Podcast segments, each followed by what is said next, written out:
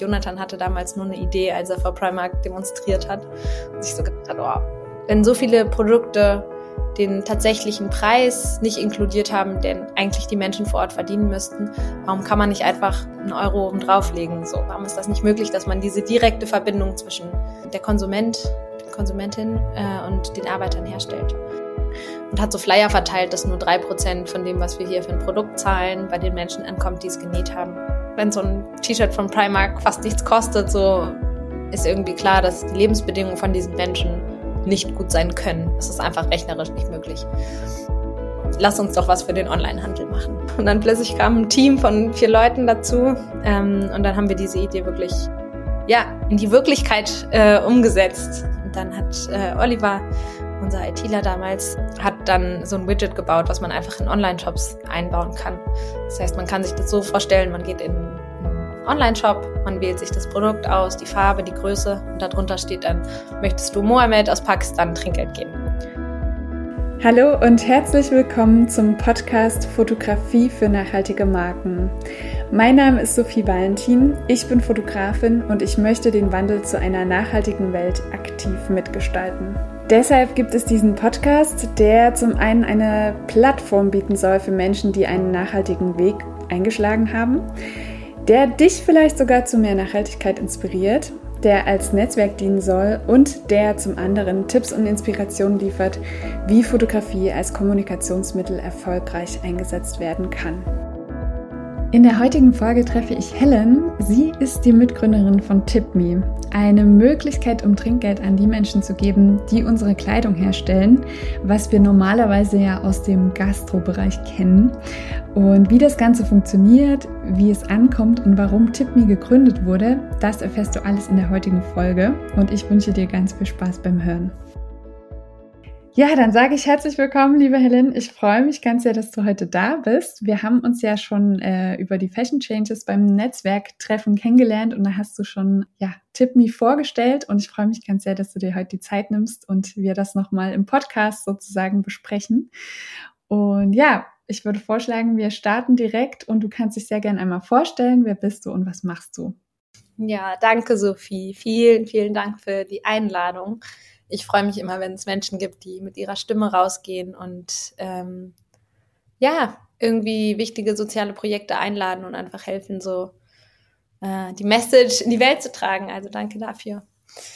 Genau, ähm, ich heiße Helen, Helen Deacon und habe vor vier Jahren Tipme mit ins Leben gerufen. Ähm, Jonathan hatte damals nur eine Idee, als er vor Primark demonstriert hat und sich so gedacht hat, oh, wenn so viele Produkte den tatsächlichen Preis nicht inkludiert haben, den eigentlich die Menschen vor Ort verdienen müssten. Warum kann man nicht einfach einen Euro oben drauflegen? So, warum ist das nicht möglich, dass man diese direkte Verbindung zwischen, zwischen dem, der Konsument, der Konsumentin äh, und den Arbeitern herstellt?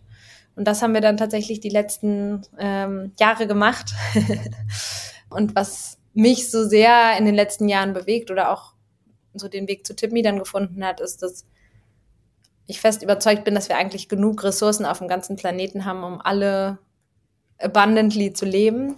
Ähm, aber dass die, ja, dass alles so unglaublich ungerecht verteilt ist und dass, wo man geboren wurde und in welcher Familie man lebt, so viel darüber entscheidet, wie der weitere Weg verläuft, dass ich einfach irgendwie meine Privilegien nutzen möchte, das, das zu ändern. Dass jeder einfach seine Grundbedürfnisse gesichert hat. Also genug Essen, genug Trinken, äh, ein Dach über dem Kopf, Medizin. Genau, und für diese Dinge setze ich mich seit vielen Jahren in verschiedenen Organisationen ein. Ja, sehr, sehr schön. Ich finde es immer, kriege dann immer gleich Gänsehaut und finde das mega, wenn es so Menschen gibt, die das einfach, ähm, ja, ihr Bestes geben und das auch so für sich so verstehen, dass man da auf jeden Fall versuchen kann, was zu ändern, auch wenn es ein sehr, sehr schwerer Weg ist und mit sehr viel Ausdauer, Geduld und langem Atem zu tun hat. Ja, vielleicht kannst du einmal kurz das Konzept von TipMe erklären mhm. und auch super gerne, wie es überhaupt zur Gründung gekommen ist, weil das finde ich auch immer super spannend.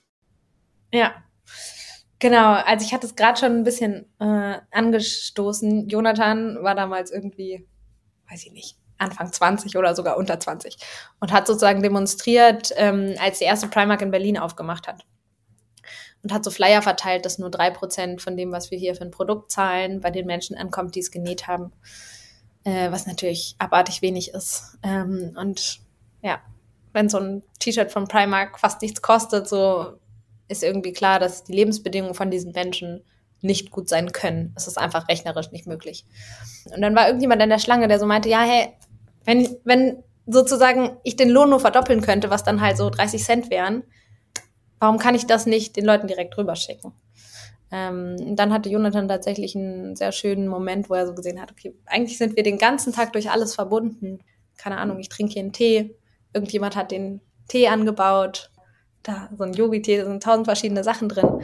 Und das, allein dieser Tee ist ja vernetzt in die ganze Welt. Wo wurde er verschifft? Wo haben Leute das eingepackt? Und wenn wir diese Verbindungen nutzen können, sind es nicht mehr nur globale Probleme, sondern es sind Verbindungen zu Menschen, die wir auf irgendeine Art und Weise haben.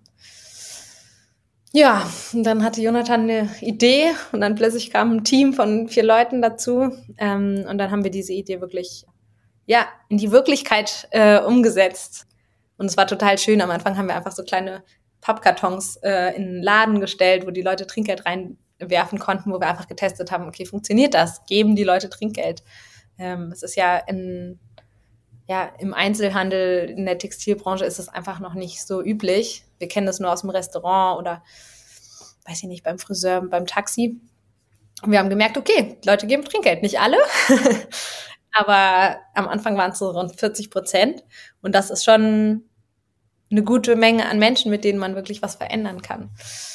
Und dann haben wir gesagt, okay, überall Pappboxen aufzustellen ist weder sicher noch sonderlich nachhaltig, die gehen auch kaputt und so. Lass uns doch was für den Onlinehandel machen. Und dann hat äh, Oliver, unser ITler damals, hat dann so ein Widget gebaut, was man einfach in Online-Shops einbauen kann. Das heißt, man kann sich das so vorstellen, man geht in, in einen Online-Shop, man wählt sich das Produkt aus, die Farbe, die Größe und darunter steht dann, möchtest du Mohammed aus Pakistan Trinkgeld geben? Und das ist dann sozusagen einer der Mitarbeitenden aus der Fabrik, äh, an so einem Schuh, an einem T-Shirt sind meistens ganz, ganz viele Menschen beteiligt. Das wird ja sozusagen so ein bisschen Fließbandarbeit. Und dann wird es sozusagen nach sechs Monaten an alle verteilt, die da mit angestellt waren. Man kann es natürlich im Checkout auch machen oder auf der Produktseite. Wir haben auch so QR-Codes, dann kann man das tatsächlich auch auf die Produkte mit drauf machen. Aber wir merken schon ganz deutlich, dass so online, wenn es so mit einem Klick ist, die Leute sehr gut mitmachen. Alles, was so mit QR-Code und Handy rausholen und scannen, da verliert man viele Leute einfach, weil es mehr Arbeit ist. Ja, ja, sehr cool. Und wir hatten das ja auch schon ähm, beim Netzwerktreffen, kam die Frage auf, bei wem direkt jetzt das Trinkgeld ankommt. Das kannst du ja auch super gerne nochmal erläutern. Genau, also in der Regel äh, registrieren wir alle Arbeiter einzeln mit ihren Handynummern, mit ihren Kontonummern, äh, mit ihren Passnummern und haben dann wirklich, also wir haben so eine Datenbank gebaut, wo wir ein Profil für, jedes, für jeden Arbeiter haben. Und dann schicken wir das Ganze entweder an die Kontodaten von den einzelnen Arbeiter oder per Mobile Money. Es kommt ein bisschen drauf an, was in dem Land genutzt wird wir haben ein paar Projekte, die wirklich so weit vom Schuss sind, wo man so mit so Artisans arbeitet, die keine Konten haben. Da haben wir so ein bisschen, machen wir auch Cash-Auszahlungen, aber das ist wirklich nur, wenn nichts anderes geht und damit dann nicht diese Menschen irgendwie kein Trinkgeld bekommen. aber auch da überlegen wir gerade, inwiefern können wir vielleicht auch das Thema so Financial Access und sowas verbessern, dass ja, also indem wir sagen, hey, da wartet Geld auf dich, können wir natürlich, haben wir auch ein bisschen Einfluss, den Menschen einfach neue Technologien an die Hand zu geben, die einfach auch sicherer sind für ihren eigenen, für ihren eigenen Geldbesitz und Transfer. Genau, aber oft versuchen wir einfach auch das zu nutzen, was, was schon da ist und was die kennen. Ja, sehr cool. Wie kann man denn jetzt als Marke sozusagen daran teilhaben? Ja, also weil, falls hier irgendjemand dabei ist und sagt, das klingt gut, ich möchte gerne mitmachen, schreibt mir gerne einfach äh, eine E-Mail. Es gibt auf unserer Webseite auch ein eine Seite, die extra Become a Partner Brand, wo man sich nochmal informieren kann. Da kann man auch direkt, glaube ich, einen Termin mit mir buchen. Ähm, das Beste ist einfach ins Gespräch zu gehen, weil jeder will auch ein bisschen was anderes manchmal. Ne? Wir haben zum Beispiel ein Projekt manchmal einmal gehabt, da ging es nicht so darum, den Menschen, die das hergestellt haben, Trinkgeld zu schicken, sondern als der Krieg in der Ukraine losging, wollten die einfach eine NGO unterstützen, die da sichere Transite ermöglicht hat und Genau, dann haben wir für Mission Lifeline ähm, Spenden gesammelt und das kann man natürlich auch machen, dass man, ich meine, das ist ein Widget und für was man das nutzt, solange das in diesem Rahmen Lebensbedingungen verbessern, kann man da auch flexibel das irgendwie an der NGO schicken. Genau, also würde ich sagen, einfach kommt mit mir in Kontakt. Äh, wir haben echt verschiedene, also egal ob Shopify oder WooCommerce oder wie sie alle heißen, Magento, äh, wir kriegen das alles hin. Einfach das Gespräch suchen und dann schauen wir, was am meisten Sinn macht und was die Marke und Brand sich vorstellt. Und ist es dann sozusagen, also wie viel Aufwand wäre das dann, wenn die Marke jetzt sagt, wir würden das gerne an die Fabrik spenden, wo auch unsere Teile hergestellt werden und ihr habt die sozusagen noch nicht in eurem Repertoire? Ähm, es ist tatsächlich nicht so viel Arbeit, wie man meistens denkt in diesem Nachhaltigkeitsbereich. Also mit diesen Zertifizierungen muss man ja teilweise echt eine neue Person einstellen, um das alles zu managen. Ähm, was wir von der Brand brauchen, ist einmal ein Intro zur Fabrik. Das ist eine E-Mail. Dann habe ich vor Ort eine Kontaktperson. Oft ist das entweder Fabrikmanager oder aus dem HR-Bereich. Und von der Person kann ich dann sozusagen die ganzen Daten über, den Ar über die Arbeiter bekommen. Wir unterschreiben natürlich einen Data Processing Contract, dass wir das auch dürfen. Genau, und dann kümmere ich mich eigentlich mit der Fabrik bilateral darum, dass ich Fotos bekomme, dass ich weiß, was die Menschen mit dem Trinkgeld machen wollen. Und dann sammeln wir so 15 Profile ungefähr, die so beispielhaft dargestellt werden. Weil es gibt ja auch Menschen, die wollen nicht auf dem Foto sein, aber die sollen halt natürlich trotzdem Trinkgeld bekommen. Wie in einem Restaurant, die in der Küche kriegen auch was. Genau. Ähm, und von der IT-Seite hängt es so ein bisschen drauf, davon ab. Äh, manche Brands sind so, der Online-Shop ist heilig, äh, ich will alles selber machen, dann helfen wir denen sozusagen, das einzurichten. Manche sind so, ey, übernimmt alles für uns, wir vertrauen euch ähm, und dann können wir es selber einfach einrichten. Ja, also für uns sind es so, für die IT so fünf Stunden Arbeit ungefähr. Für, der, für den Online-Shop ist es so eine halbe Stunde, eine Stunde Arbeit. Also es ist wirklich machbar. Es ist und dann läuft es auch eigentlich. Also von da aus ist es noch eine Überweisung alle sechs Monate ja, dann läuft es eigentlich ganz gut weiter. Cool. Sehr, sehr gut. Und du hast es ja vorhin schon mal erwähnt, es gibt auch wirklich erstaunlich viele, die dann auch Trinkgeld geben, ne? Genau, also die Zahl ist ein bisschen runtergegangen in der Inflation. Ich glaube, wir alle merken, es Leute haben weniger Geld, also geben sie auch weniger Trinkgeld. Wir sind jetzt so bei 20 bis 30 Prozent. Und das, der durchschnittliche Trinkgeldbetrag ist so 4,10 Euro, glaube ich. Das ist halt so viel wie ein Tageslohn schon mal, ne? Also für vor Ort ist es noch dringender geworden. Ne? Die, die Lebensbedingungen sind so krass angestiegen, die Lebensmittelkosten bei Mai in Pakistan und das, also es fehlen einfach zwei Drittel vom Kuchen, den sie bräuchten, um Leben in Würde zu führen. Und da hilft einfach jeder, jeder Euro. Ähm, und oft haben wir, also wir haben auch tolle Partnerbrands, die einfach sagen, hey, wir verdoppeln jetzt die Trinkgelder zum Beispiel während irgendwelchen Kampagnen. Und das ist das Schöne, dass man dann dieses Verantwortungsdreieck zwischen die Kunden sagen, die Brands muss es doch machen, die Brand sagt, die Politik muss sich verändern. Äh, da wird ja Verantwortung die ganze Zeit hin und her geschoben. Und das Schöne bei Tippme ist wirklich, dass man sagt, okay, wir machen zusammen was so. Äh, die Brand ermöglicht es, der Kunde kann Trinkgeld geben, die Brand legt manchmal noch oben was drauf und irgendwie profitieren alle davon. Ja, sehr cool. Ja, du hast es ja gerade auch schon mit den Porträts erwähnt. Das finde ich nämlich total schön, dass wenn man sozusagen ja dieses Trinkgeld geben wird, dann ist so, wird es so beispielhaft vorgeführt und man bekommt sozusagen ein Gesicht auch zu dem Arbeiter oder der Arbeiterin.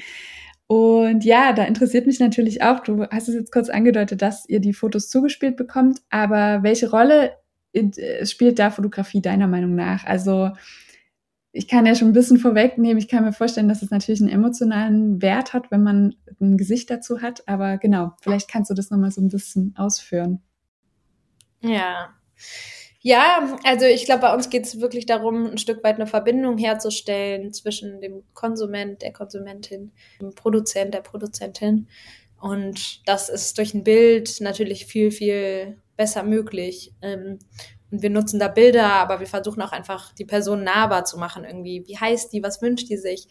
und kriegen da viele auch einfach Daten, was wollen die mit dem Trinkgeld machen? Und der eine will sich irgendwie eine Rikscha kaufen und der andere eine Nähmaschine, die Frau will das Geld für ihre Hochzeit sparen, die Familie unterstützen. Da gibt es so unterschiedliche Wünsche. Und das versuchen wir alles zu nutzen, um einfach so wirklich diese Verbindung herzustellen und diese Gemeinsamkeiten zu betonen, dass wir einfach beides alles Menschen sind.